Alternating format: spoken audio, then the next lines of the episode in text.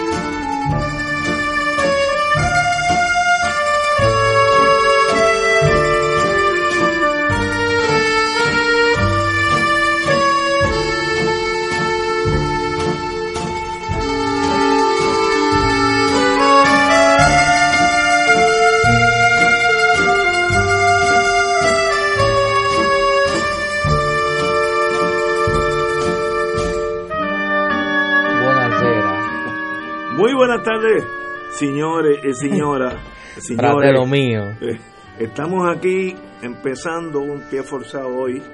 Pasó lo que todos más o menos sabíamos que iba a pasar. Eh, no de la magnitud de lo que ha dicho la Fiscalía Federal. Vamos a entrar en eso ahorita, porque yo puedo comparar los casos, el caso de Fajardo hace ya una década versus este caso y este le gana en torno a la magnitud del fraude y de los dineros envueltos. Así que, como decía García Pasalacua, nuestro querido hermano, nunca digas que hemos llegado al fondo del barril, porque siempre hay uno que se va más allá del fondo. Y esto es eh, de verdad lo más serio que yo he visto en mi vida como abogado. Eh, por ejemplo, en el caso de Fajardo se alegaban la transacción criminal fue de 4.7 millones, aquí dicen que es 15.5, casi tres veces el caso de Fajardo, pero veremos, eso lo tiene que probar la, fiscalía. es la inflación. Oye, sí, el factor inflación. La caída del dólar. oye, muy bueno. Eh, hoy aprendo aquí que la señora Keller ganaba un sueldo lícito vía Prafa, que le pagaba el diferenciar entre lo que gana el secretario de Educación y lo que ella ganaba, que era casi un cuarto millón de pesos. Aquí lo dice página 2, inciso 6, 7. Y, entonces entra esta tragedia de educación eh, que empieza en enero del 2017.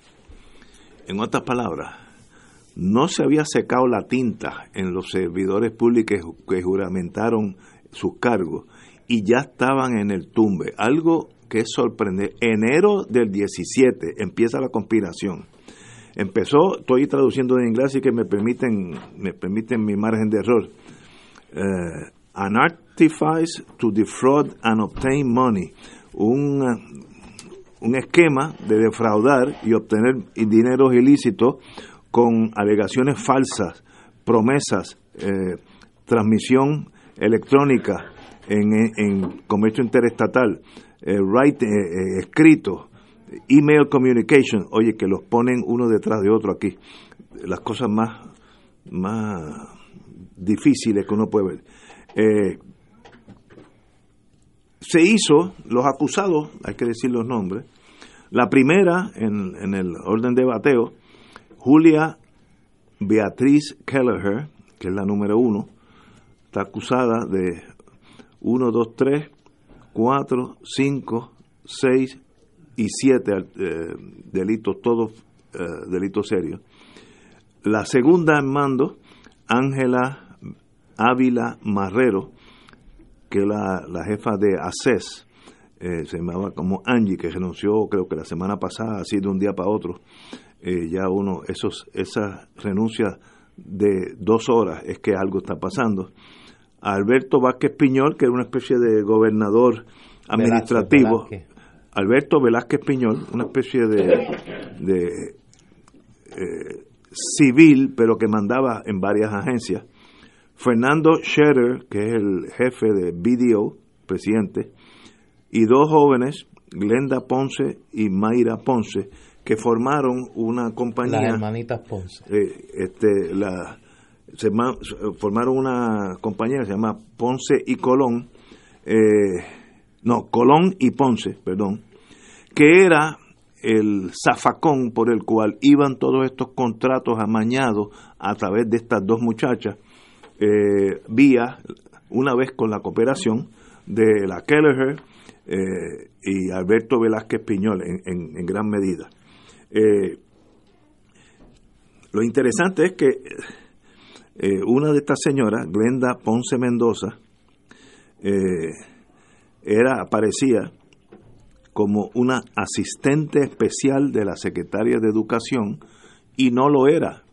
Era sencillamente un civil que le dieron ese nombre y ella campeaba por su respeto y obtenía la información necesaria para transmitir la, la data esencial de la subasta para que Colón y Ponce se lo llevaran. Una cosa que es difícil hasta de creer que pasó, pero aquí está en blanco y negro. Eh, Julia Kelleher, desde la soltá, le instruía a un empleado de los que, los que daban esta subasta que le diera estos contratos a Colón and Ponce, página 5, inciso 19. Eso es un delito sin más nada que hacer. Eh, Glenda E. Ponce Mendoza, que es la número 5, la que era empleada asistente especial de embuste, estaba eh, encargada del manejo de todas estas esta subasta para así dirigirla a su hermana, que era la sexta, la Mayra Ponce, la que hacía la, la solicitud de, del contrato de, de, la subasta ya con los números arreglados. Eh, sencillamente no es muy difícil explicar, eh, darle racionamiento. Eh, en, en mayo 23 del 17, el Departamento de Educación le escribe a, a Julia Kelleher y le recuerda de su deber de seguir con la reglamentación en torno a la subasta, con específica mención de Colón y Ponce. Estamos hablando de hace un año y casi dos años. Que ya el gobierno federal dice, espérate, porque esta gente se está llevando todo, tenga cuidado. Y hay en, en blanco y negro le dicen, tenga cuidado. La llamaron telefónicamente y le mandaron un email. Página 6, inciso 25. Eh, aquí Volvi dice que, que Glenda Ponce eh, was acting as special assistant. Glenda Ponce estaba actuando como asistente especial a la señora secretaria de Educación y esta señora era una civil, no tenía rol alguno. Bueno, pero así que así que pasan las cosas en Puerto Rico. Hay una mención individuo A, B, C, D, E, que son personas que no fueron acusadas, que obviamente tuvieron algo que ver con el caso, y tal vez pues cooperaron lo suficiente para que no los acusaran. Eh, por el momento. Por, por lo menos en, esta, en esta acusación. Eh, F, bueno, aquí hay contratos, como dije, por 15 millones de dólares. Eh, ahí, eh, electrónica de un lado para otro, Mayra Ponce, le mandan eh, un email a un individuo dentro de educación, eh, chequeame esto, it should be okay. Están arreglando la solicitud de subasta de ellos. Eh, chequéamelo porque yo creo que ya está bien. Imagínate si eso es una subasta amañada. Eh, vuelve y dice que esta señora se pasaba como ayudante especial, lo menciona muchas veces, eh, hay contratos de 43 mil, 95 mil, etcétera, etcétera. Aquí hay otro de 15 mil. Eh, eh, todavía no ha salido. ah, y una cosa que ayer estábamos hablando de eso, con lo mismo que criticamos a los ayudantes y al gobernador que mandaban esos telegram diciendo cosas estúpidas, por no decir otra cosa. Pues lo mismo pasó aquí. ellos se comunicaban by means of wire communications en, en, comercio interestatal eh, señales y sonidos en torno a el esquema para arreglar la subasta. En otras palabras, que los, si yo fuera un delincuente, yo no usaba el teléfono solamente para recibir llamadas, más nada. Si usted se sale de eso, usted dejando, está dejando una huella de evidencia todos los emails que usted mandó, aunque lo borre, se quedó en algún lado, en una nube, etcétera, etcétera, y el FBI o el Inspector General tiene acceso a eso. Tal vez usted no lo tenga, pero yo sí. Y eh, Escúchenlo. Me, sorprende que... Eso fue, mire, un Ignacio te orienta eh, a las 5 y 12 de la tarde. Entonces aparece BDO Puerto Rico, que es una especie de, de agente especial, eh, y el dueño era Scherer, eh, que está acusado aquí, se, llama eh, Fernando Scherer. Fernando Scherer. y esto, pues, esto también era una compañía, un subterfugio. era él, era el manager partner de BDO y esto, pues, ese era uno de los escogidos para llevarse toda la subasta. Eh, eh, aquí dice, la conspiración de este Schroeder y sus muchachos era por vía through fraud and the theft of government funds, era llevarse fondos del gobierno, que son fondos federales, por vía del fraude, amañando las subastas. Eh, los, los, las cosas íntimas de la, de la propuesta de subasta, cito, were disclosed to non-government employees de BDO. Se discutían con los em, personas que no eran de educación para que así, pues, cuando ya radicaran lo de ellos, pues fuera perfecta. Eh, le daban, y esto cito página, eh, página 14, inciso 72, le daban a estos oficiales del gobierno, de, que no eran del gobierno, oficiales, acceso a las facilidades oficinas, información, toda la operación gubernamental, a pesar de que no eran employees ni contratistas eh, eh, al momento de todos estos eventos. Esto le daba un provided access to non-government individuals, le daba acceso a personas que no eran miembros del gobierno a internal government information and documentation, le daban acceso a la, a la información y documentación del gobierno. ¿Para qué? Para que cuando ellos sometieran la subasta, pues fueran los nenes lindos. Así es un llame, se llevarse una subasta, señores, pero no voy a entrar en eso, la cosa mía, pues hablamos después. Eh, aquí dice que estos contratos se concedieron a estos señores sin eh, seguir la reglamentación y el proceso legal competitivo los otros que radicaban subastas, solicitudes de propuestas, pues nunca se la llevaban porque todo estaba arreglado. Esto es fraude, pero fraude hasta burdo, no es ni elegante, es una cosa primitiva. Eh, vamos a entrar en Alberto Velázquez Piñol, que era una especie de gobernador general de esta agencia, eh, donde eh, él estaba endosado por el señor gobernador como parte de un task force para que averiguara todo lo que estaba pasando malo en educación y en realidad lo malo era él ¿sabes?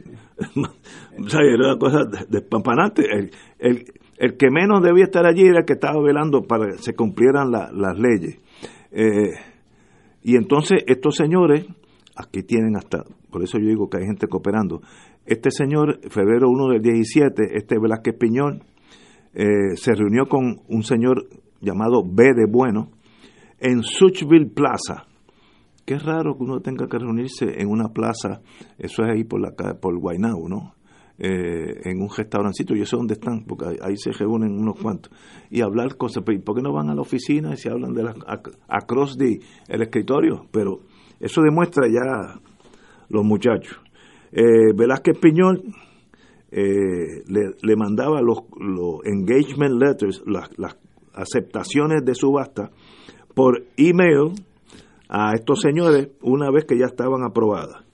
Eh, Julia Kelleher, que de paso, esto es mío, emocional, pocas veces en mi vida yo he tenido una decepción más grande en un individuo o en este caso mujer. Esta señora es una pilla burda, sin, sin refinamiento.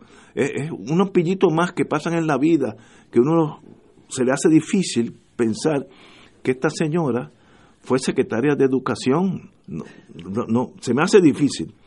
Esta señora le mandó usando su teléfono de, educación, una fotografía eh, donde había, donde salía en la fotografía copia del screen, ¿cómo se dice? La pantalla, de su computadora, donde estaba toda la, la data para hacer una propuesta.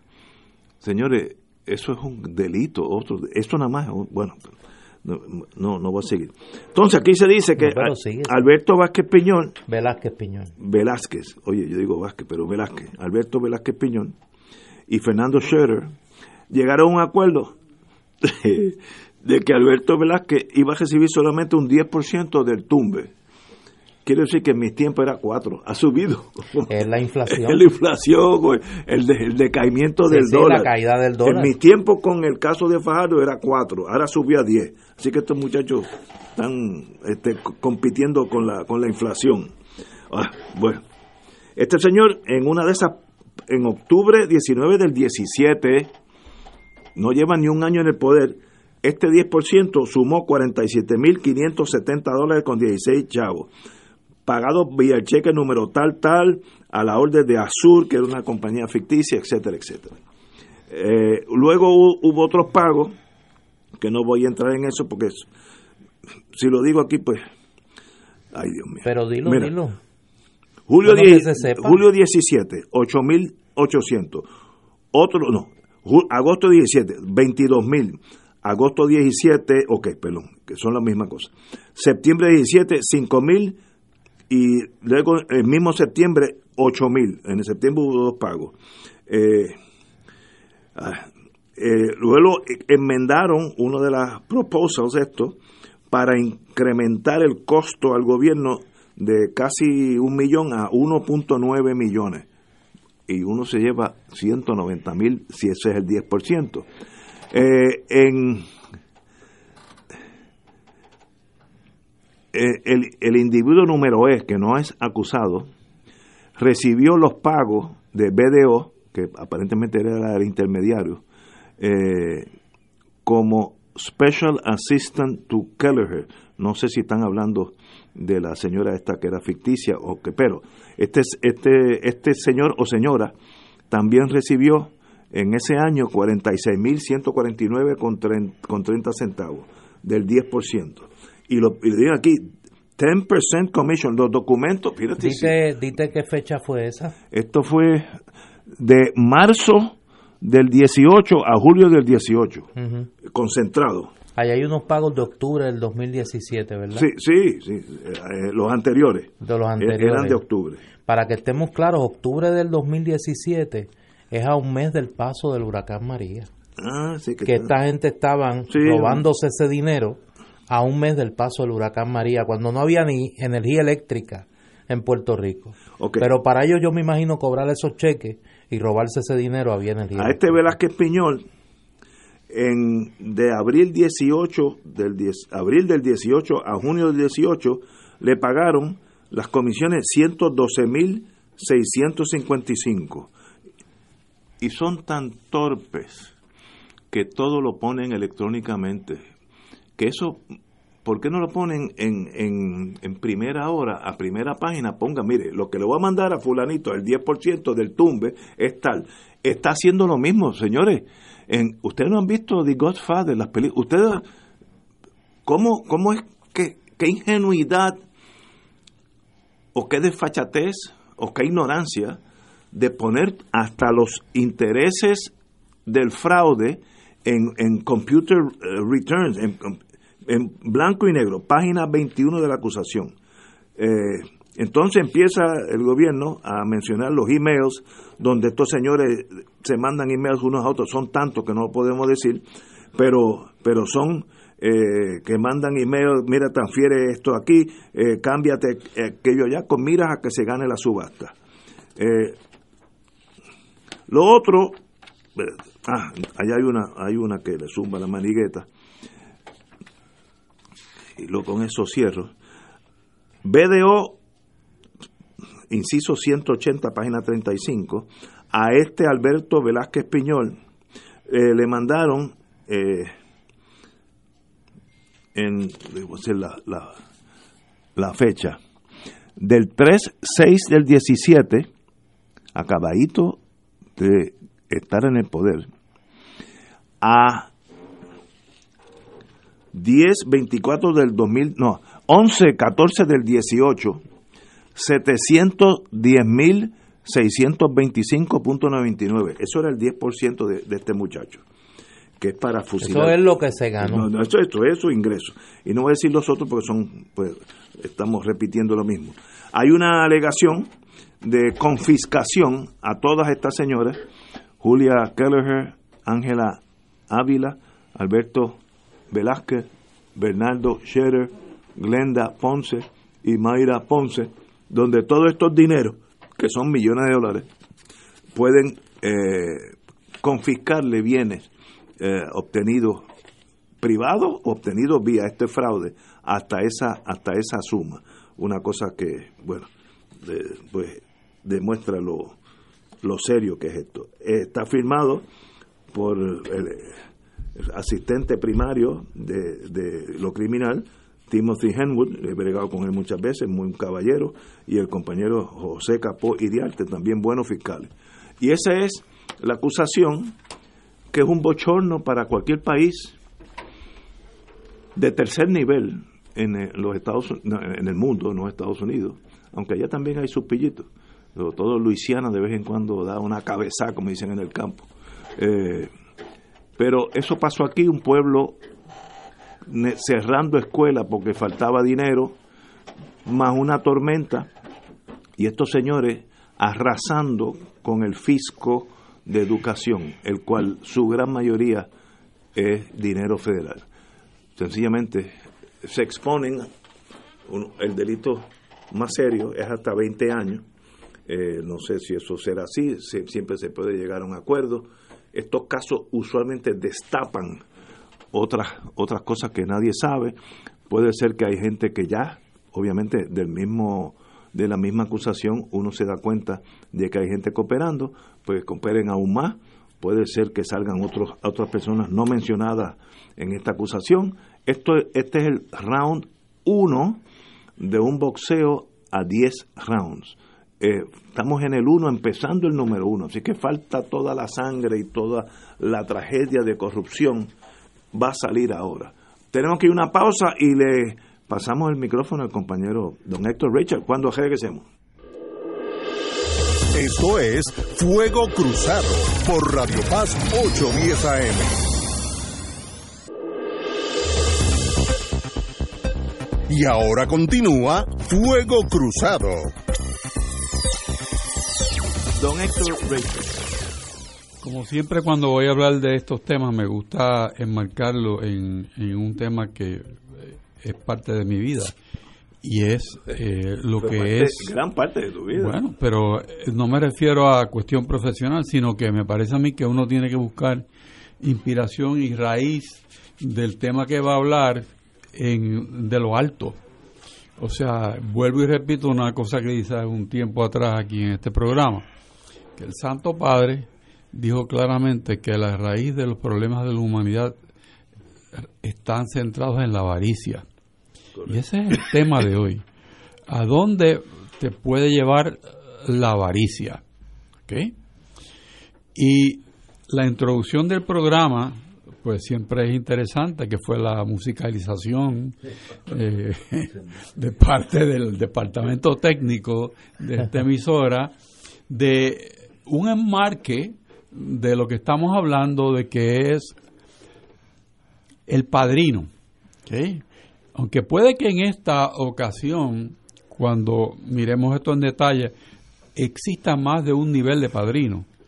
Pero obviamente, cuando miramos lo que ha pasado en parte de lo que es el examen del gobierno federal sobre cómo en Puerto Rico se trabaja la cosa gubernamental, especialmente la parte económica asociada al gobierno, eh, pues nos lleva a mirar esa figura del padrino que para poder desplazarse como una bailarina de ballet en una pista, eh, eh, con muchísima gracia y entrada a todas las partes de esa pista de baile, pues necesita tener un poder extraordinario.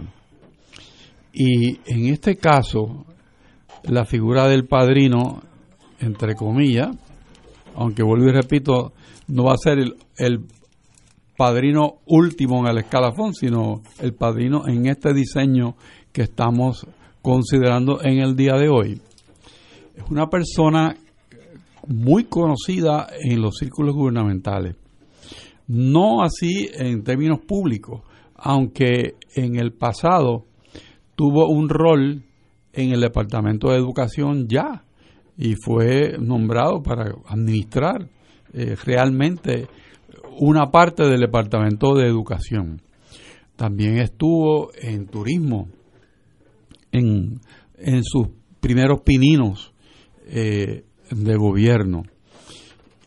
Y se han hecho muchísimos señalamientos sobre él, pero sin embargo me parece que lo interesante en este momento es saber que desde el primer momento tiene la bendición de las estructuras gubernamentales para poderse desplazar entre las personas que pudiesen ocuparlo para conseguir negocios gubernamentales y entre aquellos que son los que guardan la puerta de las agencias, o sea, los jefes de las agencias.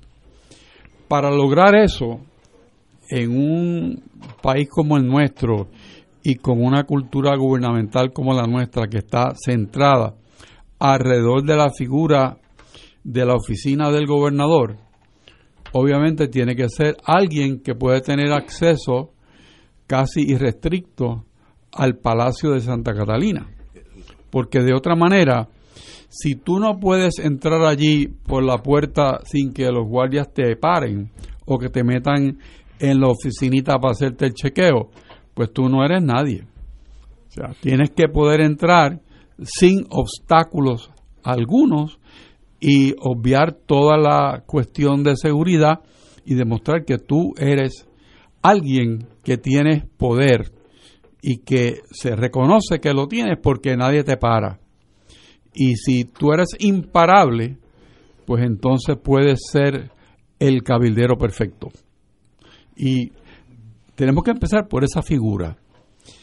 ¿Y por qué? Porque si no, nada de lo que estamos conversando en el día de hoy hubiese sucedido alrededor de este padrino, porque no tendría con qué poder entregar el contrato, entregar la dádiva, entregar el acceso que es requerido para cuando uno quiere obtener un resultado gubernamental en el área económica sin pasar por los rigores o el rigor del sistema de subasta o el sistema competitivo o por lo menos si es una contratación que no está sujeta a lo que es el rigor de la subasta, como serían servicios profesionales y consultivos, por lo menos tener un cartel que decir, bueno, yo no soy un inventado de la última esquina, sino yo, yo soy una persona que soy un profesional reconocido y tengo los méritos suficientes para que se me entregue a mí una labor gubernamental. Eh, lo segundo que viene con la figura y con el poder es el acceso a la información. Porque la información, como se dice comúnmente, es poder. El que tiene la información tiene poder. Y en este caso, los que quieren lucrarse del gobierno, lo que tienen para vender es precisamente información, no es ninguna otra cosa. ¿Cómo es que se van a gastar los fondos que tiene el Estado? Y este padrino se concentró en las dos agencias que más dinero tienen en el presupuesto, que son salud y la, y la tarjeta de salud y lo que es educación. Esos son los dos, los dos eh, vamos a decir, alcancías espectaculares que tiene el gobierno de Puerto Rico y ambos se nutren por cantidades muy fuertes de fondos federales. Esa última expresión que se nutren de fondos federales es lo que muchos de ellos se olvidan, porque la carga que donde va el dinero federal va la ley federal y va la investigación y el interés en que ese dinero llegue a donde tiene que llegar. Y en este diseño que estamos mirando, pues precisamente el dinero no llega a donde debe llegar. ¿Qué más sucede con relación a esto? Bueno, se organiza el andamiaje para lograr que esta persona pueda entregar aquello para lo cual le van a pagar, ustedes le llaman el diezmo, pero podemos llamarle la comisión o la paga por los servicios que esta persona ha de rendir. Sabemos que hoy en día las comunicaciones son diversas, distintos medios, eh, distintos métodos y que un ordenador o una computadora, como le llaman vulgarmente, un ordenador y su base de datos y el sistema que suple soporte a todo el sistema de información dentro de una agencia, pues es sumamente fácil para las autoridades que oficialmente trabajan el tema tener acceso a la información que se utiliza dentro de ese sistema de información. Surge entonces la necesidad de crear sistemas paralelos para la entrega de información. Esos sistemas paralelos pues no son tan difíciles porque casi siempre todo el mundo tiene o un teléfono personal o tiene una computadora personal. Así que estas personas van a intercambiar la información que tiene valor con aquellas a quienes se la están vendiendo utilizando una red distinta a las de la agencia para la cual están extrayendo información. Por eso veremos que cuando se desgrana esta, vamos a llamar esta novela de acusación, que es el, el indictment que estamos viendo aquí en este momento, pues se enfatiza que la información, otra hora que fuera oficial, se está transmitiendo a través de medios no oficiales, lo que demuestra ya un patrón de dirección, planificación de parte de aquellos que diseñaron este esquema que produce los resultados que vemos en el día de hoy.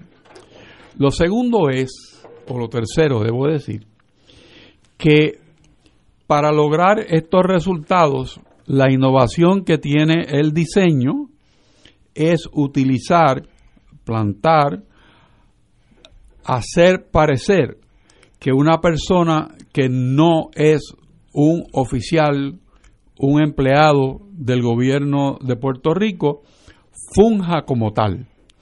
Y por eso se le da un título de asesor o ayudante especial a una persona que no tiene nada que ver con la agencia oficialmente, sino está allí para servir de sifón, de sacar información que está prevendida y, entregarla a aquel que está pagando por ella.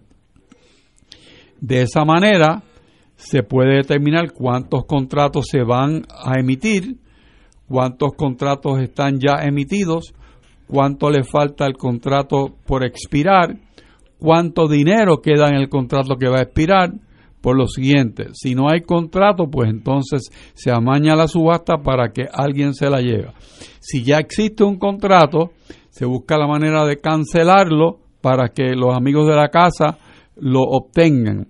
Y si está por expirar, hay que hacer un cálculo de si lo cancelo ahora y emito uno nuevo o se lo quitamos y aumentamos por un cambio de orden el valor del contrato. Y de todas esas maneras se logra obtener el botín. Claro, ¿qué falta en toda esta ecuación? Bueno, que el titular de la agencia que tenga el poder de decisión para ordenar a sus subalternos que actúen de una forma u otra, esté de acuerdo. Y en este caso que estamos mirando en el día de hoy, hay más de un titular. Quiere decir que hay por lo menos dos agencias que de común acuerdo han conspirado para defraudar al gobierno de los Estados Unidos y el gobierno de Puerto Rico, ambos a la misma vez. Claro, no se habla del, del, del, fraude al gobierno de Puerto Rico, estamos hablando solamente del federal, porque son acusaciones federales. ¿Qué pasa con la de Puerto Rico? Bueno, aquellos que tienen la obligación de procesarlo, que lo procesen. Así que podemos ver que hay un eje, hay dos agencias, hay oficiales no oficiales que tienen el manto de poder hablar por los secretarios o directores ejecutivos. Tenemos un individuo que tiene acceso total a Fortaleza y que incluso en reuniones ha sido el portavoz oficial de uno o dos departamentos, de tal suerte que parezca al resto del gabinete y de las demás personas que obviamente tiene el poder, ha sido investido por la única persona que podría investirlo de esa reclamo de poder que dice lo que yo digo se hace. Y tan, tan, tanto se hace que dos departamentos que tienen los mejores presupuestos obedecen lo que yo digo. Y con ese cuadro, lo demás es historia, porque se, se unen a eso diseño todos aquellos que quieren obtener los contratos, el dinero, las compras, los servicios del Estado. Y lo interesante es que esto que parece una historia, que parece una novela, que Ignacio lo leía poco a poco y se iba estremeciendo porque Ignacio está indignadísimo por, por esto que está viviendo el país, porque son, son personas que en un momento dado gozaron de la estima y gozaron del aprecio que se pensaba que actuaban en forma distinta. O sea, es, sentirse defraudados eh, las personas que confiaron en la idoneidad de aquellos que se presentaron en sociedad como que venían a hacer el trabajo que Puerto Rico requiere.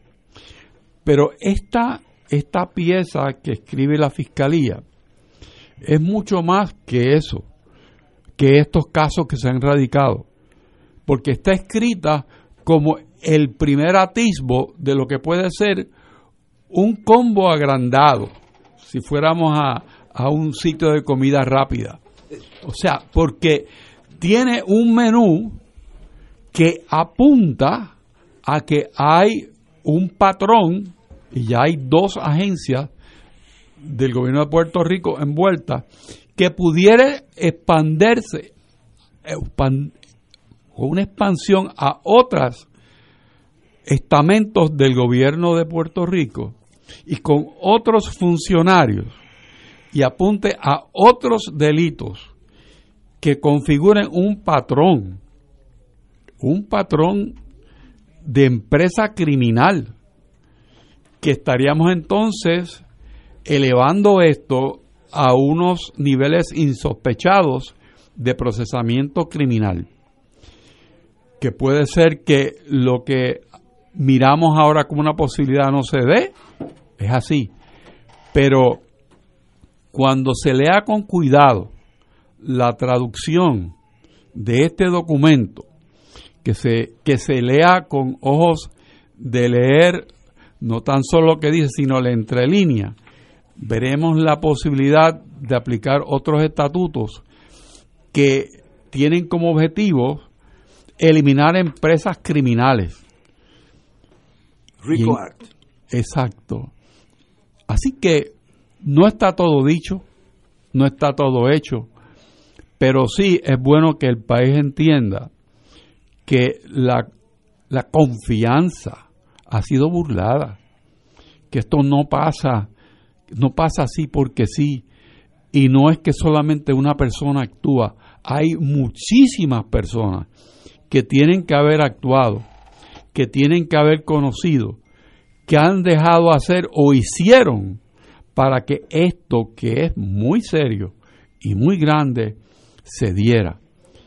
Es bochornoso para el país, pero tenemos que todos nosotros, con esa indignación en mano, reclamar realmente que se haga justicia para el pueblo de Puerto Rico y también para el pueblo de los Estados Unidos, que ha puesto también en nuestro gobierno su confianza y su dinero.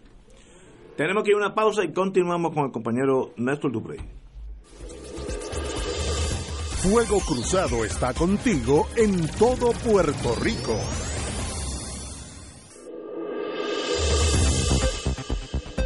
Y ahora continúa Fuego Cruzado.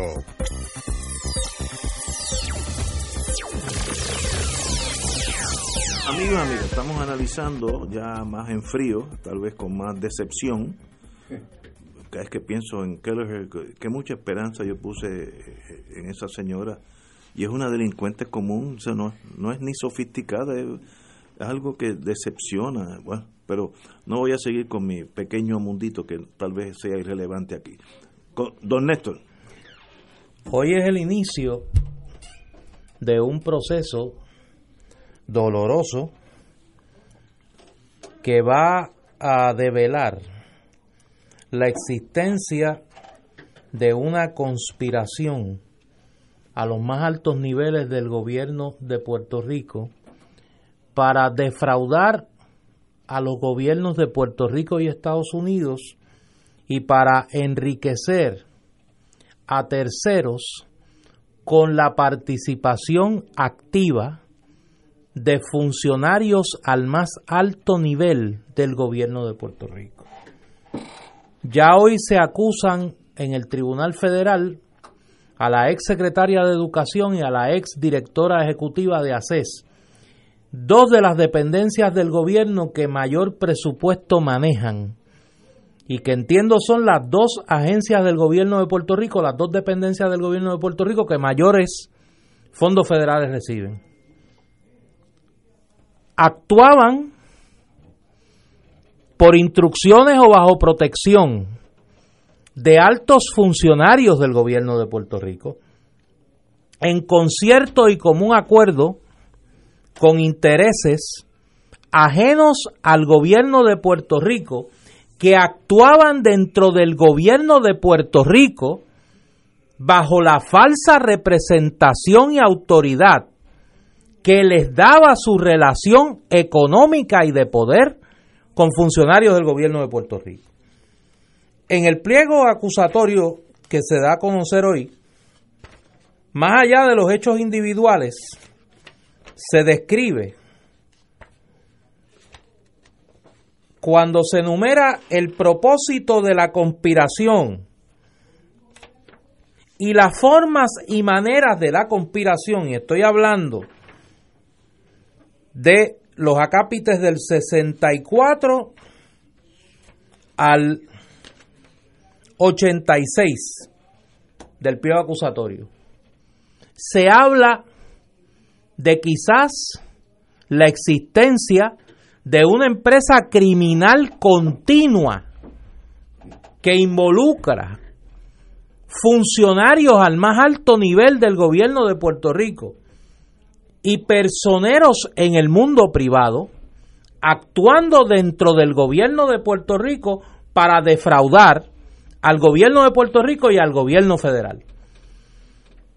Estos funcionarios recibieron beneficios económicos y probablemente de otra índole, de terceros que a su vez se enriquecieron con este esquema. Hoy sale el primero, Alberto Velázquez Piñol, casi un millón de dólares en comisiones. ¿Por qué? Por servir de intermediario, de testaferro, de una empresa, BDO, cuyo presidente, Fernando Scherer, era el director de finanzas de la campaña de la comisionada residente Jennifer González, con el único propósito de agenciarse contratos en el gobierno de Puerto Rico para esta empresa, para Video. Surgen el nombre de dos hermanas, las hermanas Ponce, vinculadas al Partido Popular, que se fueron una a la empresa privada y otra al Departamento de Educación para crear un esquema de una falsa necesidad que provocara una falsa contratación. Pero el dinero no era falso, el dinero era real. Y hemos visto hoy el inicio de la puesta en escena de la tragedia que ha vivido por los últimos dos años el pueblo de Puerto Rico.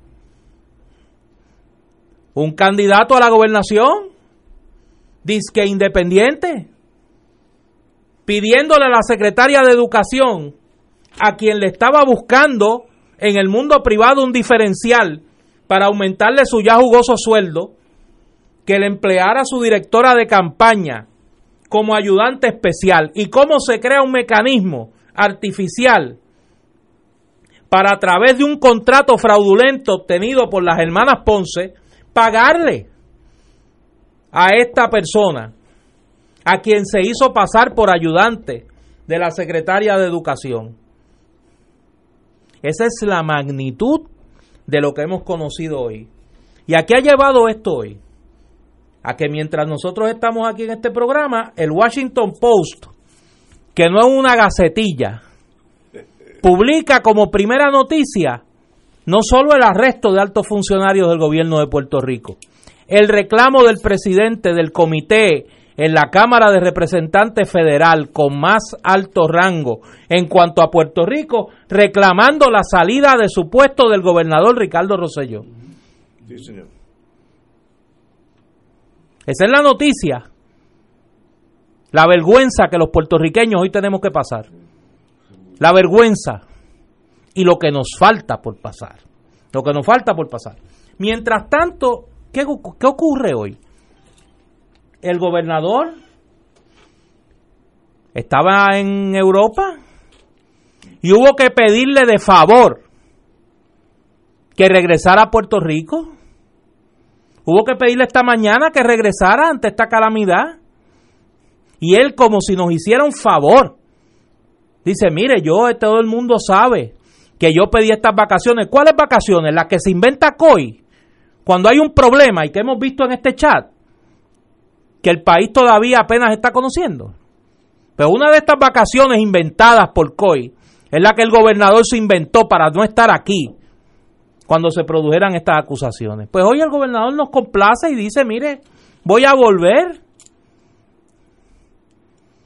Yo creo que es la situación más seria en cuanto a la puesta a prueba de nuestra institucionalidad de gobierno en tiempos recientes. Yo creo que nosotros vamos a ver cómo se hace pública una historia morbosa, cruel, donde mientras el pueblo de Puerto Rico no podía ni tan siquiera enterrar sus muertos, Aquí había una gente que su única preocupación era lucrarse. Que mientras había un país sin energía eléctrica, un país donde los hospitales no podían operar, aquí había una gente firmando contratos, cobrando comisiones, buscando guisos, haciéndose cada vez más millonarios.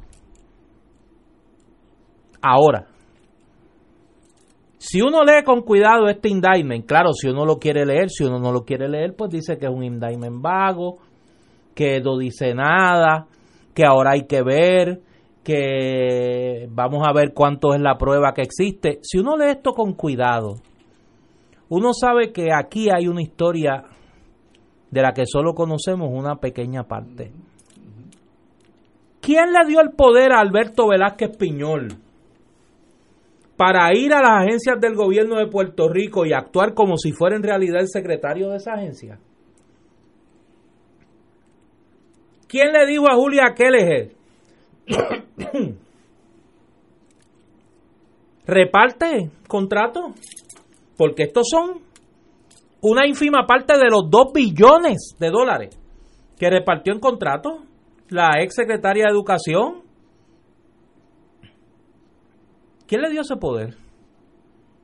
¿O es que nosotros somos tan ingenuos que vamos a creer que todo esto pasaba sin que esta gente estuviesen sintiéndose protegidos por alguien que les brindó un falso sentido de impunidad? Y yo creo que ahí la responsabilidad cae al gobernador de Puerto Rico. Ricardo Rosselló tiene que contestar muchas preguntas.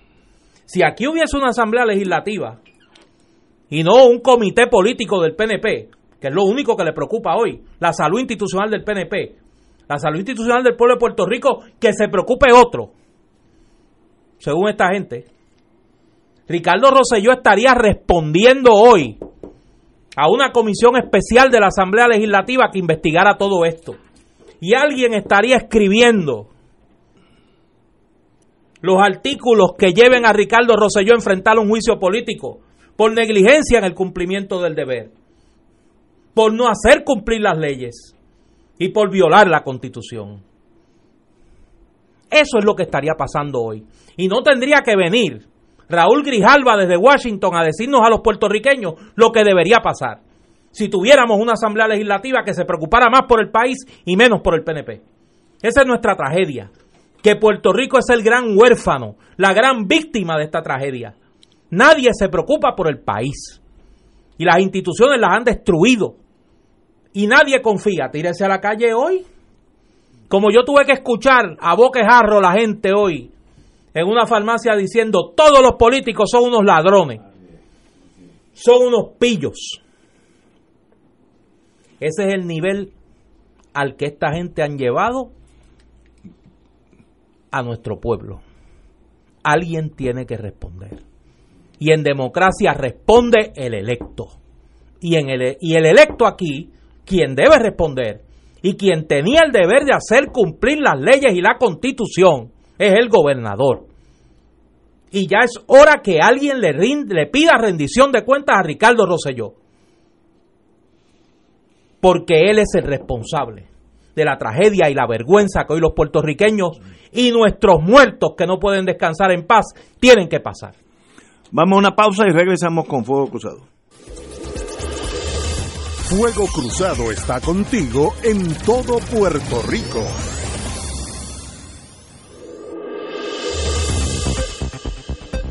Y ahora continúa Fuego Cruzado.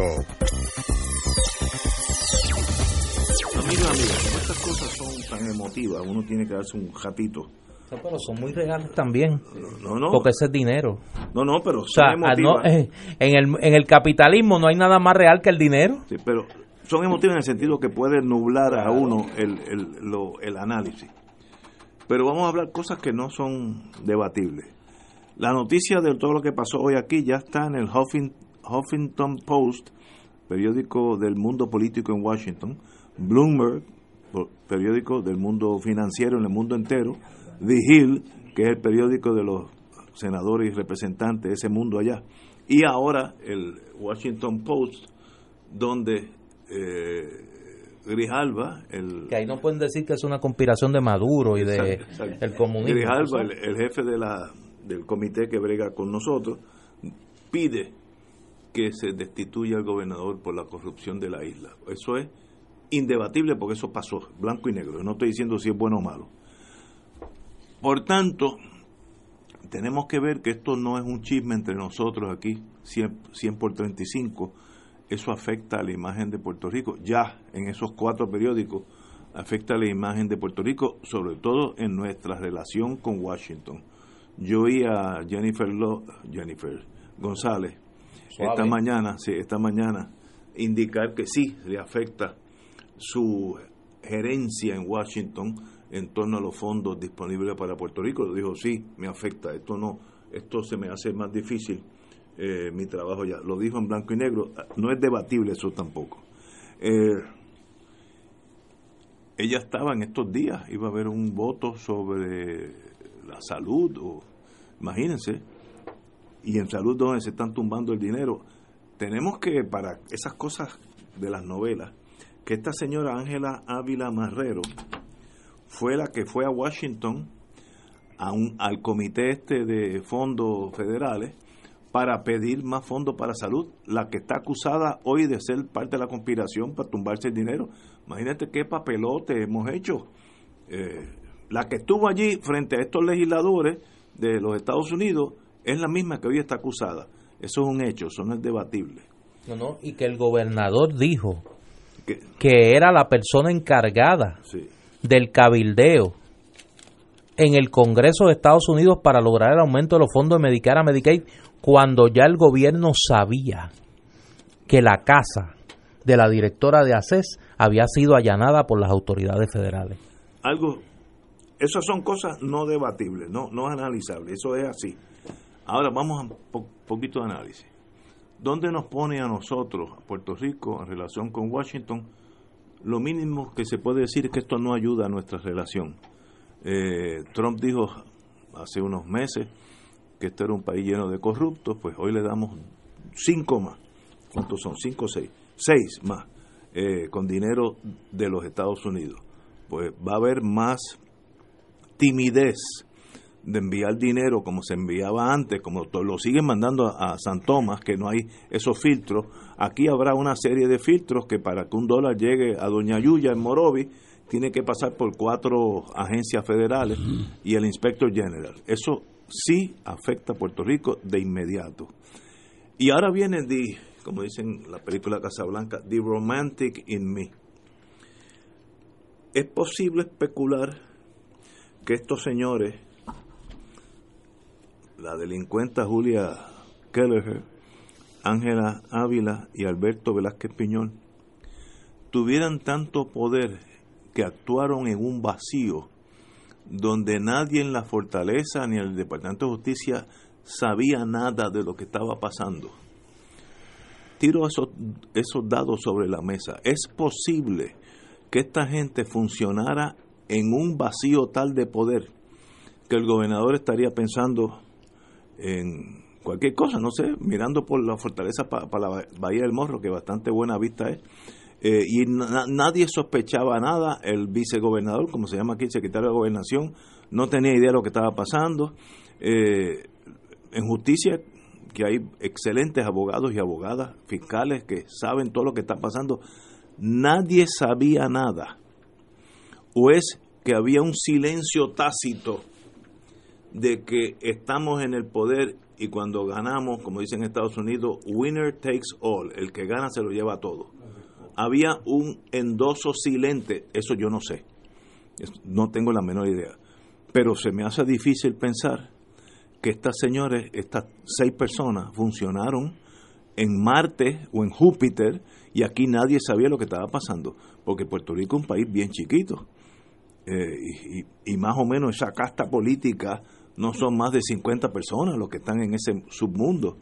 Eh, funcionaron sin lo que supiera, sin que la fortaleza supiera absolutamente nada, que el secretario de Estado no supiera absolutamente nada. eh, que la secretaria de Justicia no supiera nada de nada y que nadie eh, en el NIE, que es una, una área investigativa del Departamento de Justicia, nadie supiera nada. Así de, así de efectivos fueron esta gente que trabajaron esto, ellos seis, sin más nada. Se me hace difícil pensar que eso puede ser así.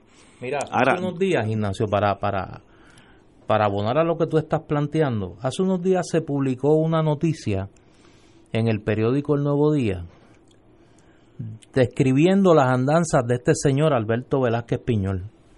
Ese día se publicó una foto donde estaba Velázquez Piñol haciendo una presentación de estas de PowerPoint en la mesa escuchando a Velázquez Piñol estaban el secretario de la gobernación Ricardo Gerandi, el gobernador Ricardo Rosselló, la secretaria de Justicia Wanda Vázquez, la fiscal general Olga Castellón. Todos ellos, todos ellos podrían ser testigos de las andanzas de este señor Velázquez Piñol. Por lo menos que estuvo allí en esa reunión. Por lo menos que estuvo allí. ¿Y en carácter de qué? Estaba él allí. Y esa foto es pública. Eso se publicó en el periódico El Nuevo Día hace unos días. Yo la estoy meramente repasando. Meramente repasando. Así que yo creo que asumir que ellos no sabían nada, pues me parece que este... Es que suena... Que hay evidencia de que por lo menos sabían que este señor actuaba en el gobierno. que estaba allí. Bajo una representación de autoridad y poder. Porque imagínate, está haciéndole una presentación al gobernador y aparte de su gabinete constitucional, incluyendo la secretaria de Justicia y la jefa de los fiscales del Departamento de Justicia. Compañero. No, no olvidemos cómo empecé yo a hacer mi presentación a este público que nos escucha en torno a que para que esa figura pudiera tener efectividad tenía que tener acceso de entrada y salida al Palacio de. Santa Catalina, porque en Puerto Rico es la cultura que el poder emana de ese edificio que habla, que se llama la fortaleza. Eh, digo que habla porque muchas partes de prensa dicen la fortaleza dijo, igual que la Casa Blanca. Sí, pero yo no sé por qué nos hacemos esa pregunta, quizás por el respeto a la oficina del gobernador, porque yo no sé cuántas veces eh, medios noticiosos, reporteros, analistas, durante el último año hicieron un recuento, aunque sea parcial, de este tipo de problemas y alrededor de las mismas personas. Hay hasta programas televisivos que se difundieron hace poco tiempo que por lo menos uno presume que si en Fortaleza hay una oficina de comunicación, tienen que haber hecho un acopio de todos esos programas que se han difundido, que tenían como parte de su agenda eh, ir desgranando esta, esta situación que Puerto Rico ha vivido. Y desde el mismo Congreso, como en, en sin número de ocasiones legisladores han expresado, no tan solo con relación a estos áreas de salud y educación, sino en energía eléctrica, este tipo de problemas que por lo menos eh, recibió una información de que había una en el piso 3 de la autoridad un grupo de, de agentes también haciendo trabajo. O sea que es algo que... Algo andaban buscando por ahí. Yo no lo puedo confirmar porque uno recibe aquí tanta información. Pero sí, esa información también está eh, circulando de igual manera que el mismo Douglas Leff mencionó en el día de hoy que hubo otra intervención eh, federal en una en una entidad que presta servicios médicos, eh, primero mencionaron una, una compañía de seguro o aseguradora, pero después la información fue cambiando. Así que hay una, una batida de, de esfuerzos para lograr atajar y cuantificar este, este asunto. Hay una, hay una nota, Héctor, perdona que te mm. interrumpa, del periódico El Nuevo Día que salió hace unos minutos eh, sobre la comparecencia ante una magistrado de la ex secretaria de Educación, Julia Keller. Compareció esta tarde una audiencia inicial a puerta cerrada en el Tribunal Federal de Washington, D.C., donde la magistrada Deborah Robinson le ordenó al público desalojar la sala, pues se verían denuncias selladas.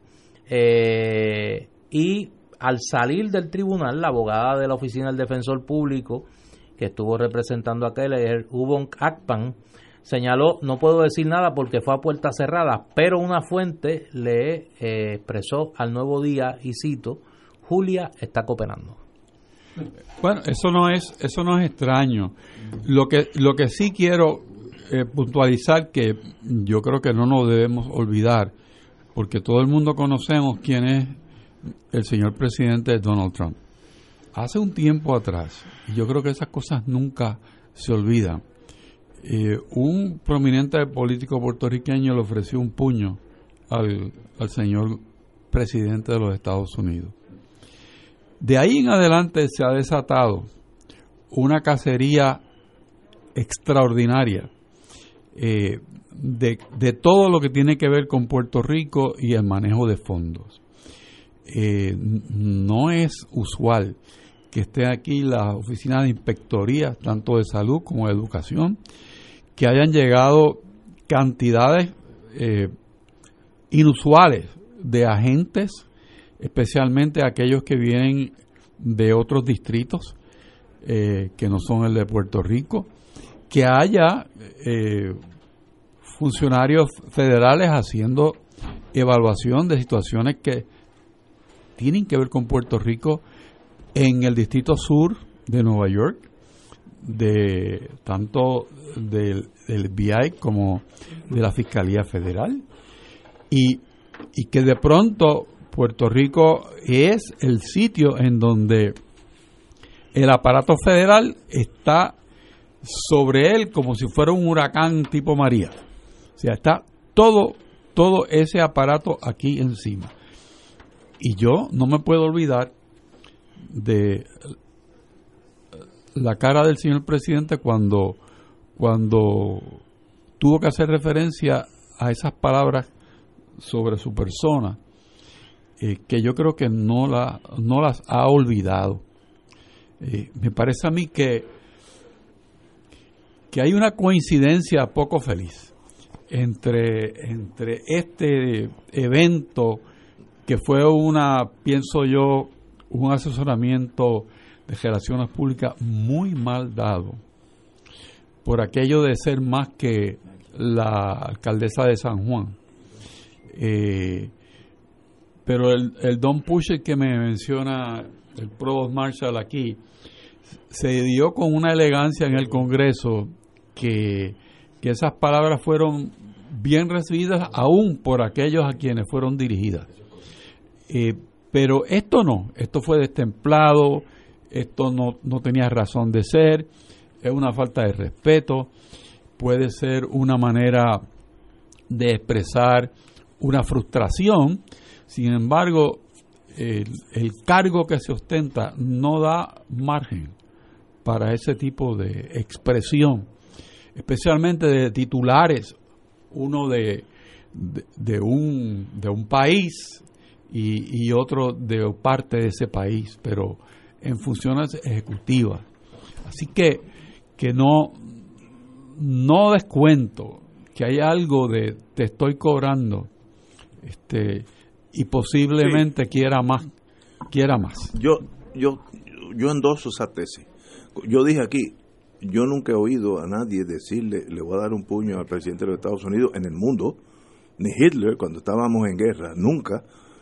Y yo dije, eso es más serio de lo que la gente piensa porque ellos tienen el poder y es una afrenta Ah, bueno, si tú sacas la espada, el otro va a sacar la de él, porque la de él es mucho más grande que la tuya. Claro, con el, con, con el aliciente para Trump de que aquí no hubo que fabricar los casos. Exacto, que están. Aquí no hubo que fabricar los casos porque había tela suficiente para eh, cortar.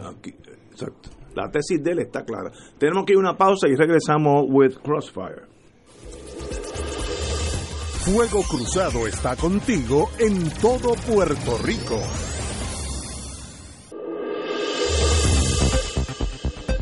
Y ahora continúa Fuego Cruzado.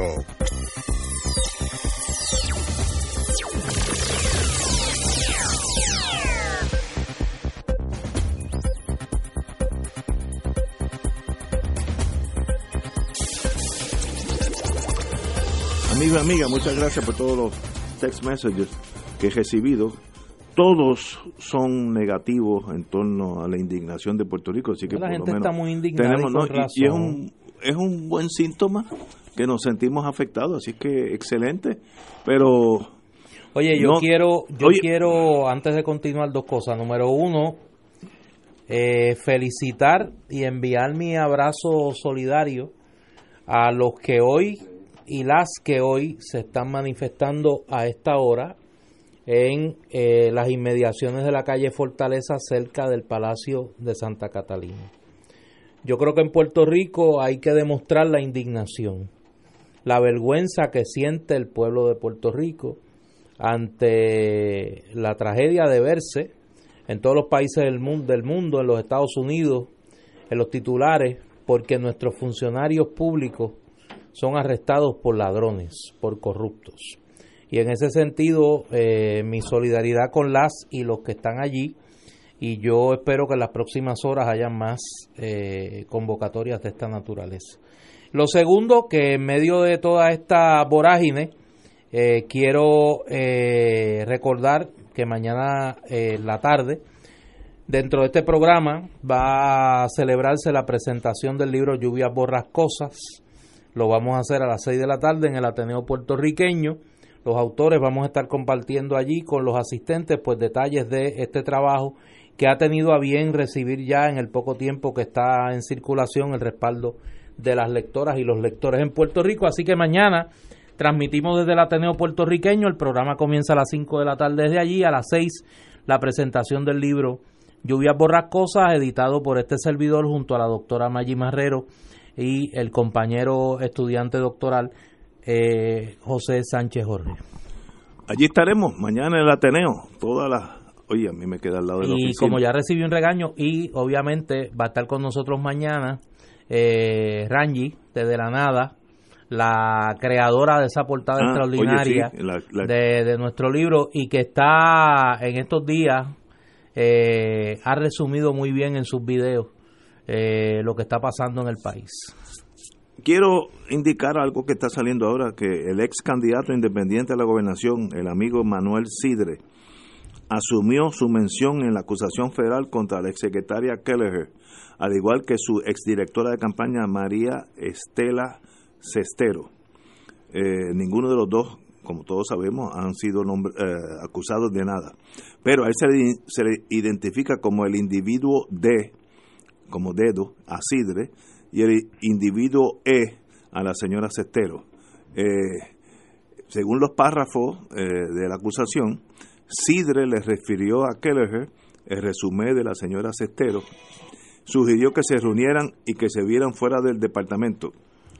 Luego Kelleher intentó que Cestero se convirtiera en funcionario del Departamento de Educación y al no poder hizo arreglos para que Cestero le sirviera como asistente especial, pero con su salario sufragado a través de la empresa contratista Colón y Ponce, que son los Colón y Ponce, que son las señoras acusadas. Que tenían a su eh, vez varios con varios contratos, con, educación. con el Departamento de Educación. Esta empresa pertenece a la hermana de la otra asistente de Keller y ambas, Glenda y María Mayra Mendoza, eh, Ponce de Mendoza, están acusadas. Bueno, eh, aquí dice luego, el mismo dice que, estoy hablando de Noticel, Puerto Rico en el ojo mundial por la corrupción. Así que esto no es entre nosotros, eso es en el mundo entero. Tenemos que hablar, ya pasó la tormenta, primero, el primer, la primera ráfaga se llevó una que otra ventana, tumbó uno que otro árbol, ya, eso es el hecho. Y el partido, obviamente estamos hablando del partido en el poder, es el Partido Nuevo Progresista, eh, que se ve o no se ve afectado como partido para las elecciones. Yo creo que hay muy pocas personas en Puerto Rico que digan que esto le conviene, así es que obviamente si no le conviene es que es negativo o poco o mucho, pero negativo. ¿Cómo uno hace damage control en estos casos? Eh, pues a mí yo no yo no domino ese mundo gubernamental, pero tal vez el compañero Richard sepa qué uno hace si uno fuera miembro del partido que quiere eh, seguir para adelante con esa nave a pesar de del torpedazo que le han metido por la quilla. Compañero.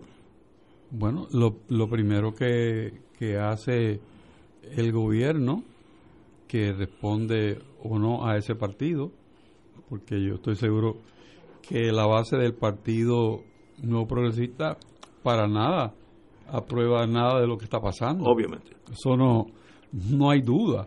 Eh, como estoy seguro que tampoco muchos de los legisladores y, tampoco personas que trabajan en la rama ejecutiva están de acuerdo con lo que pudiera hacer si salen culpables este una una situación como esta pero lo, lo principal es dar cara o sea uno no puede caer en negación y decir esto no ha pasado eh, hay que asumir responsabilidad. Cuando tú dices eh, dar cara, explica qué es eso. Bueno, ¿Qué tú harías? El, depende, la persona directora de ese partido, en este momento el presidente, el, el gobernador, pues tendría que asumir la responsabilidad por lo que pase en su rama ejecutiva y sanear todo ese sistema para que esto no, no se pueda dar y en la medida en que haya cosas que no han sido esclarecidas,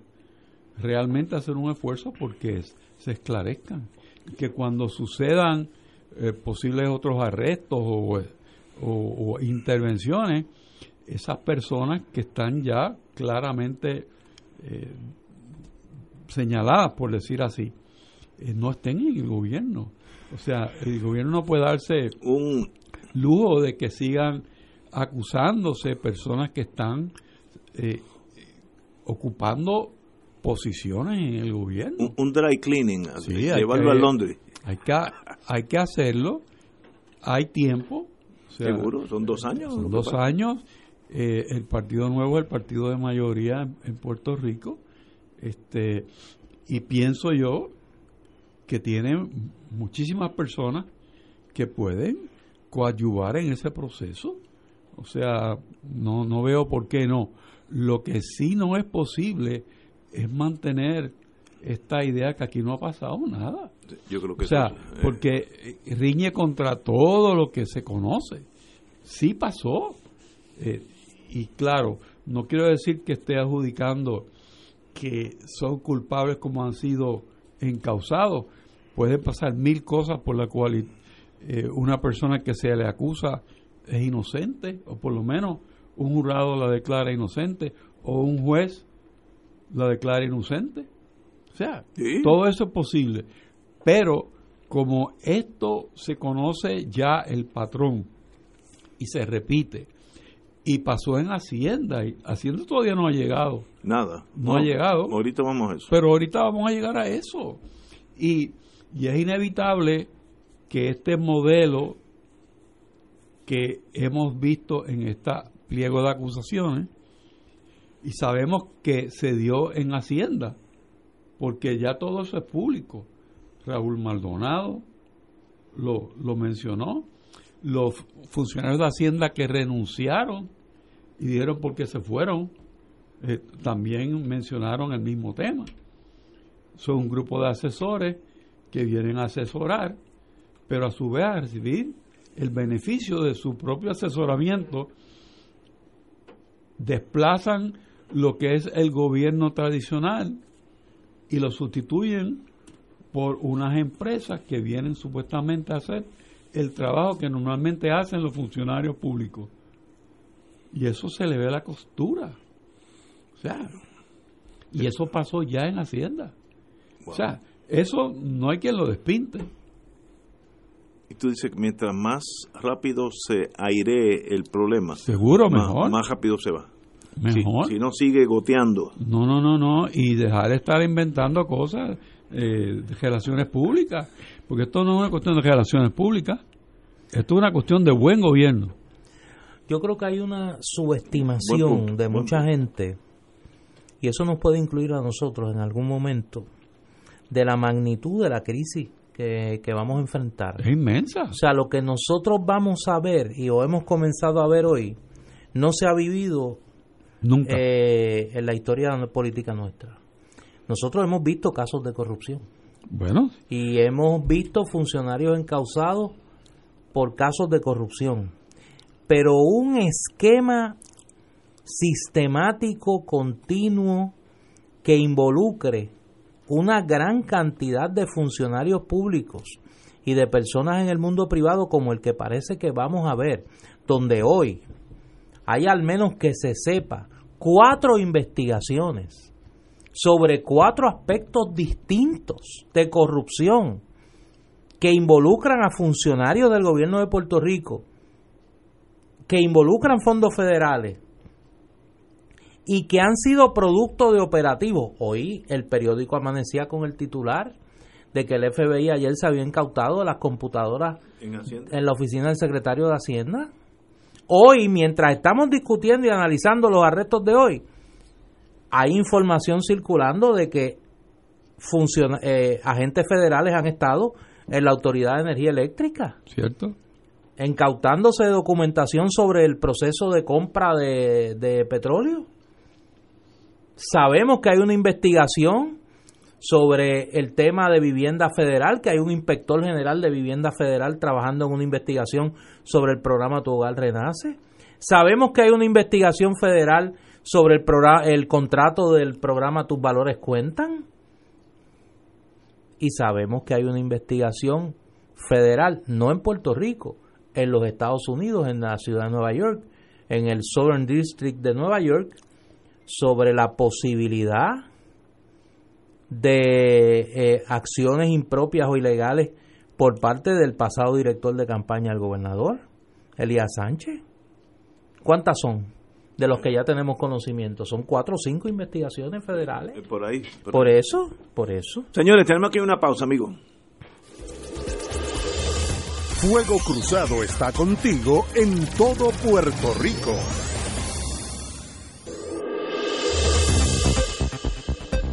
Y ahora continúa Fuego Cruzado.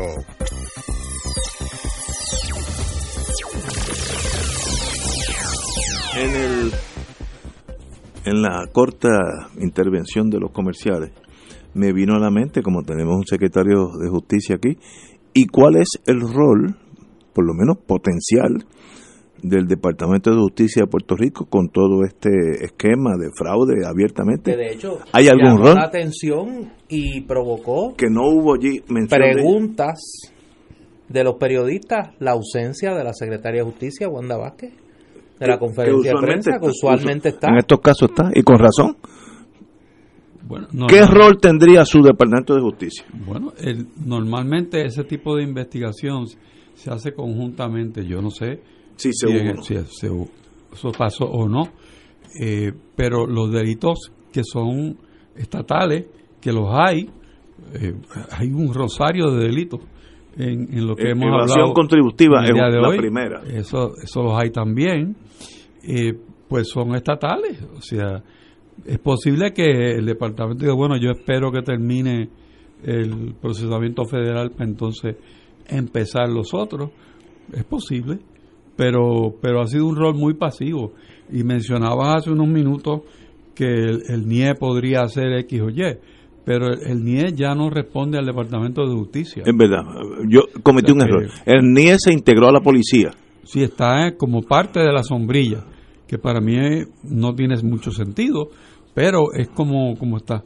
La sombrilla de seguridad excluye justicia, pero se llevó el NIE. Le responde al jefe de la policía. No, le responde al, secretario de seguridad. ah, sí, bueno, eso, eso fue lo, que quise decir. Al, jefe supremo. O sea, ya el NIE no está bajo. No, depende. bajo Departamento de Justicia. Exacto, ese es el gran cambio.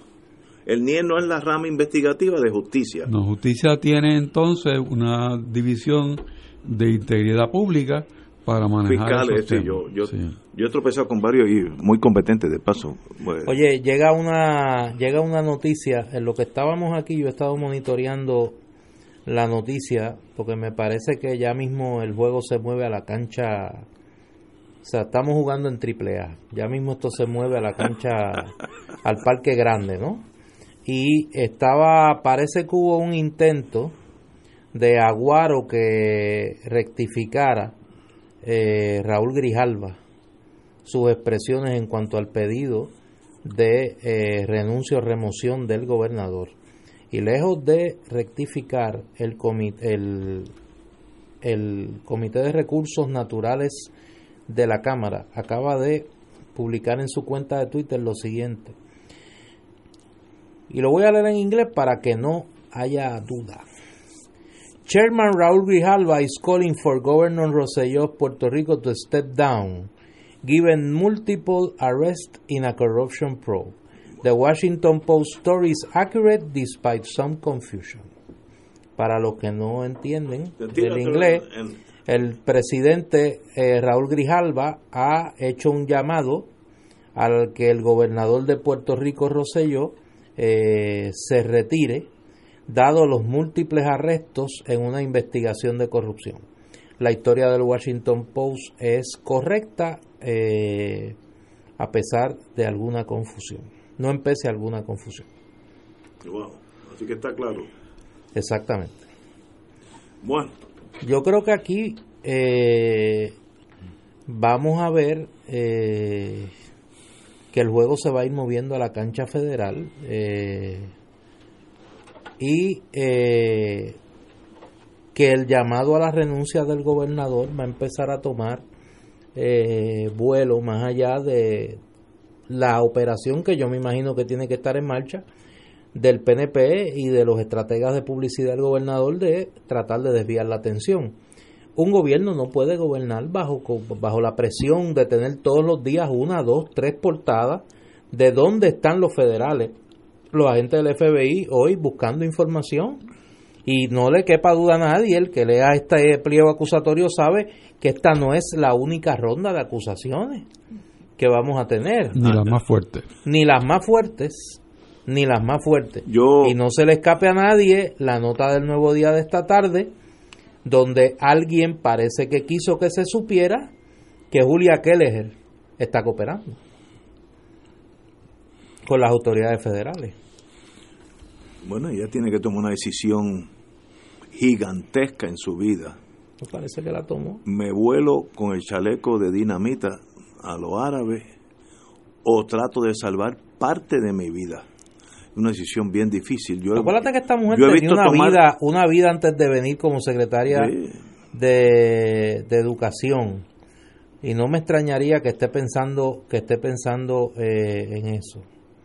Así que y yo no sé, mire, ahí ahora me pongo un poco el sombrero de profesor. Yo doy entre los cursos que, que ofrezco en el recinto metropolitano de la Universidad Interamericana está el curso de Relaciones de Puerto Rico y Estados Unidos. Lo doy a nivel subgraduado y graduado. Así que conozco un poco la dinámica de la relación entre Puerto Rico y los Estados Unidos. Raúl Grijalva no es, como diría doña Evelyn, un loco ni come candela. Eh, cuando un presidente de la comisión que tiene jurisdicción primaria sobre los territorios hace una expresión de esta naturaleza, tiene que haberlo consultado con la minoría republicana. Y en segundo lugar, tiene que conocer más de lo que conocen el común de los mortales y no se lanzaría a esta aventura por una mera, eh, un mero exabrupto político. Recordando más aún que Ricardo Rosselló es demócrata y que el golpe político a Ricardo Rosselló, a pesar, además de tener un efecto local, tiene un efecto que el presidente Trump está buscando, que es el efecto a nivel nacional en los Estados Unidos. Y es decir, ¿lo ven? Que yo tenía razón, que ese gobernador demócrata de Puerto Rico es un corrupto. Y además levanta una bandera a la presidenta de la Cámara, Nancy Pelosi, que está cruzando el Niágara en bicicleta en su propia delegación con el tema del residenciamiento del presidente Trump. Así que yo le pondría atención a esto porque me parece que apunta a que, como decía don Héctor Reichard, en su estilo mesurado, pausado, diplomático, eh, esta no es la, estas no son las acusaciones más serias que vamos a ver. el ojo de la tormenta todavía no ha dado. No, no, no, estos son, mira, la, la, las ráfagas de las 5 de la mañana de María. Lo que estará interesante, eh, como digo, eh, me fascina este mundo eh, criminal y de abogado o de fiscal, la misma cosa. La acusación de New York Southern District es la, interesantísima para mí. Tal vez sea un no, no pise la grama, o, no, estacionó más de 15 minutos en un parque. No, yo no sé, no, no tengo idea. Pero yo sé que en Southern District se juega pelota dura, pero bien dura, porque allí hay casos de la mafia, de, los espías soviéticos, rusos mejor dicho. Eh, allí Southern District es como el de los de las fiscalías más duras en Estados Unidos. Esa y la de Los Ángeles y la de Chicago. Eh, y últimamente por la droga Miami. Así que estoy loco por leerlo y, espero que no se afecte a nadie. Yo no deseo mal a nadie, pero eh, ese caso de Southern District puede ser el grandote. Eh, y, ese no tiene que ver nada no, esto con la Fiscalía Federal, no, no, eso es District, la de aquí, la, la de Puerto Rico. Y como dije anteriormente, Kelleher tiene que decidir to be or not to be. Muerde la, el, cartucho de dinamita sola y se vuela en canto o trata de que su vida continúe con todas las angustias que va a pasar en los, próximos meses, un año más o menos. Eh, es una decisión muy muy privada y, y la, la decisión que tome es correcta porque es la decisión de ella, pero el abogado tiene el deber de decirle, mira, estas son las lo que hay sobre la mesa son estas tres opciones. Ya parece que tomó la decisión porque el nuevo día eh, eh, tú estabas fuera eh, del estudio cuando dice el comentario, publica la nota de la vista en Washington. Publica una reacción de la abogada de Kelleher, que es una abogada de, de, oficio, para la vista, y eh, para la vista y a renglón seguido hay una cita de una entre comillas fuente que dice Julia está cooperando y interesante que todo está sellado todo está sellado la vista fue a puerta cerrada todo sellado eh, Debemos explicar lo que es esa vista. Taparon hasta las ventanas. En esa vista no se entra en los méritos del caso. Es lo que se llama un removal hearing. Es probarle al magistrado que está allá en Nueva York. Miren, la que señora que se acusó en Puerto Rico, Julia Patricia Keller, lo que sea, es esta señora que está ahí. Entonces, usualmente se manda un agente de aquí que la conoce y dice, mira, sí, yo soy agente en Puerto Rico y esta que está aquí sentada es la que se acusó. Y entonces, ahora, eso toma usualmente de dos, puede tomar hasta dos semanas, porque no está esperando allí el magistrado por ella, sino que hay un calendario y ahí tiene que venir un agente que puede estar aquí en 24 horas, pero el calendario del juez puede ser para el martes que viene. Entonces, pues se queda en Nueva York, pero ella renunció a eso, creo que es lo correcto, decirme, no me, no me tienen que tocar aquí, yo voy voluntariamente y el juez le dijo, bueno, pues tiene, creo, hasta el martes que viene para reportarse acá. Así que el, martes estará acá. Qué bueno cuando uno tiene amigos que están adentro. Me escribe uno que está adentro.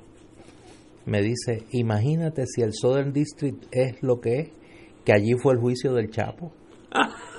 imagínate. Sí. Esa es una buena. Vamos a una pausa, amigos. Fuego Cruzado está contigo en todo Puerto Rico. Y ahora continúa Fuego Cruzado.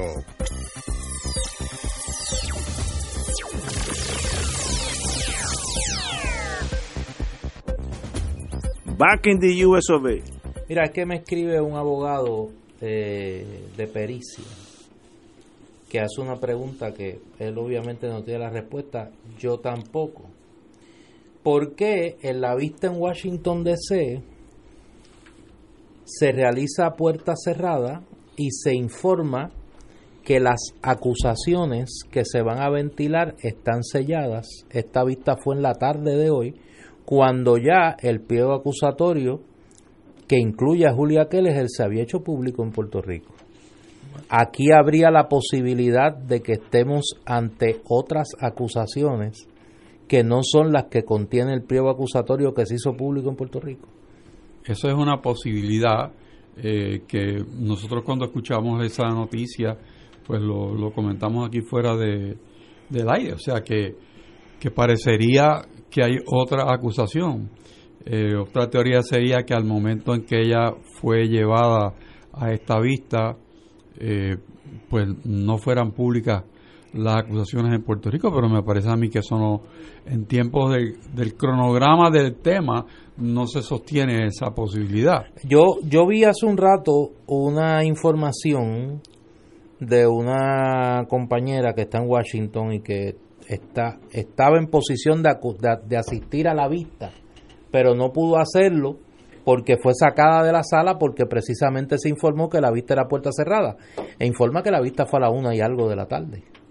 o sea, lo que quiere decir que ya era público. Esta, esta acusación, esta acusación era, era, era pública. Era pública. A menos, no sé, varias opciones que sea un error de ellos y piense que todavía está sellada, no sé.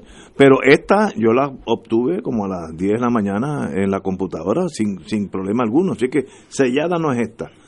Un error de ellos, ellos son humanos, o que haya otra cosa que nosotros no sabemos. Correcto. Eh, eh, entre esas dos. Y mañana es jueves. Mañana, mañana todavía, mañana es un mal, digo, depende, que, depende para quién sea. Oye, no hemos tocado el tema. Porque tú dices, espérate, que, es que me da es que usualmente, curiosidad. Usualmente los gran jurados. Los gran jurados sesionan jueves. Usualmente, a menos que sea una emergencia. Un Igual que habían dicho que sesionaban los martes ayer. Los special, los special grand juries a veces, eh, usualmente son los martes. ¿Y cómo uno se da cuenta? Cuando uno camina los pasillos, cuando es un special grand jury, como es más secreto que lo usual, pues bloquean el pasillo del ground eh, para uno coger los elevadores. Y si hay un bloqueo, dice algo está pasando detrás de esa barrera, que es una forma de decir que algo está pasando. Pero usualmente los jueves es el, día normal, lo que llaman en el FBI general crimes, eh, eh, crímenes generales de, de, cosas sin grande importancia. Dijimos ahorita, tenemos unos minutos. O sea que tú, tu consejo sería que, como en la tormenta, que prendan la radio y que estén pendientes a los informes del tiempo. Mi consejo es consulten abogados con, con un, un, sesgo. Consulten abogados que tengan algo de experiencia en el mundo federal. El que usted desee, porque todos son igual de buenos. Eh, porque yo he oído interpretaciones. Yo, un amigo mío, me hice amigo de él, que siguió los los parámetros de un abogado en Arecibo y por poco le meten perpetuo en la federal, tú sabes. Tuvimos que desarticular una bomba de tiempo porque los sistemas son diferentes. No, no que no lo hizo por inexperiencia, es que son diferentes lo, lo, el, el, el, sistema acusatorio. Pero en esas estamos.